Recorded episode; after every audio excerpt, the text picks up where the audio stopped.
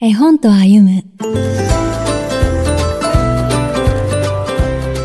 車運びます。情景や振動までも感じて。車好きの子供がこの車に出会ったらきっと目が釘付けになることでしょう。平成25年に福音館書店から刊行された車運びます。木陰幸文。鈴木修作絵は中古車センターから街の車屋さんにたくさんの車を運ぶキャリアカーのお話です。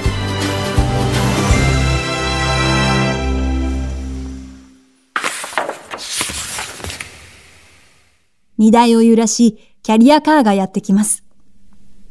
シャララーン、シャララーン、シャン、シャン、シャン、車運びまーす。えと文章から街の喧騒の中でエンジン音や荷台の金属がぶつかり合う音、道路から感じる振動、機械の油の匂いまでも伝わってきます。運転手のおじさんが荷台の後ろに道板を渡し、スイッチを押すとモーターがうなって2階の床が斜めに下がります。まずは2階から車を積み込みます。バックで乗せる車は慎重に、慎重に。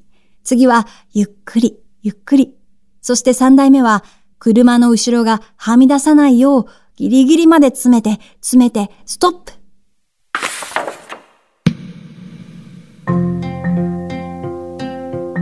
詳細に観察され描かれた緻密な絵と、精選された言葉によって静止している絵が動き出し、目の前で車が積み込まれていくようです。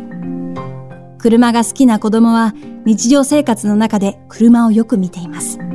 実はその時、車だけでなく、車を取り巻く情景や音、匂いや振動なども五感で感じています。そして、絵本にほんのわずかでも好きな車が描かれているのを見つけると、夢中になって見始めます。その時、子供たちは絵本に描かれた車を見ながら、そこに記された言葉を耳から聞くことで、自分の実体験を再確認し、車や車を取り巻く世界をより深く知っていきます。また、自分が感じたことを豊かな音やリズムで示した言葉に出会っていきます。幼い頃から大好きなもの、夢中になれるものに直に関わることと、それを絵本で見ることの行ったり来たりの体験は、子供たちの言葉を育むとともに、知的好奇心を広げ、より丁寧に物事を見つめる目を育てていきます。ナビゲーターは相川ゆりがお届けしました。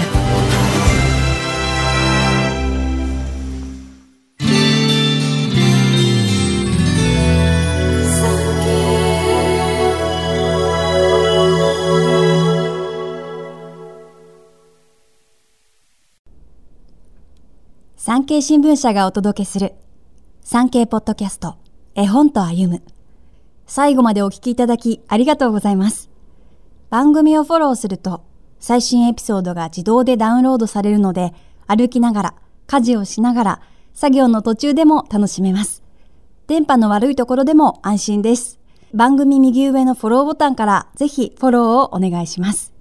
また、Apple Podcast では評価とレビューの入力ができます。ぜひ皆様のご感想をお聞かせください。